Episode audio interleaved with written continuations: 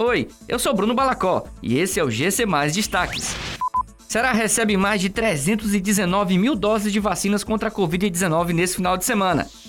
Secretaria de Segurança inclui campo para inserir número de série de bicicleta na delegacia eletrônica. Pamela Holanda, ex-esposa de DJ Ives, comemora a criação de lei contra a violência psicológica.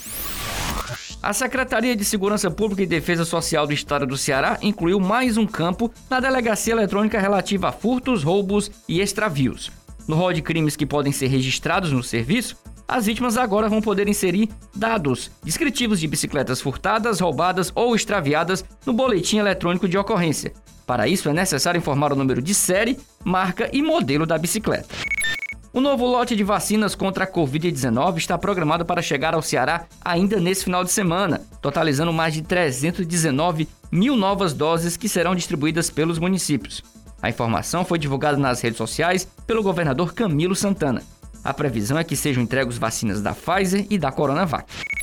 A arquiteta Pamela Holanda, ex-esposa do DJ Ives e vítima das violências praticadas por ele, comemorou a criação de uma lei que torna crime a violência psicológica contra a mulher.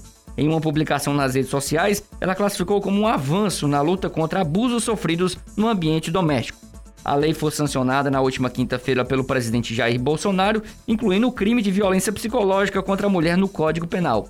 O crime pode acontecer por meio de ameaça, constrangimento, humilhação, manipulação, isolamento, chantagem, ridicularização, limitação do direito de ir e vir ou qualquer outro método. A pena é de reclusão de seis meses a dois anos em multa. Essas e outras notícias você encontra em gcmais.com.br. Até mais!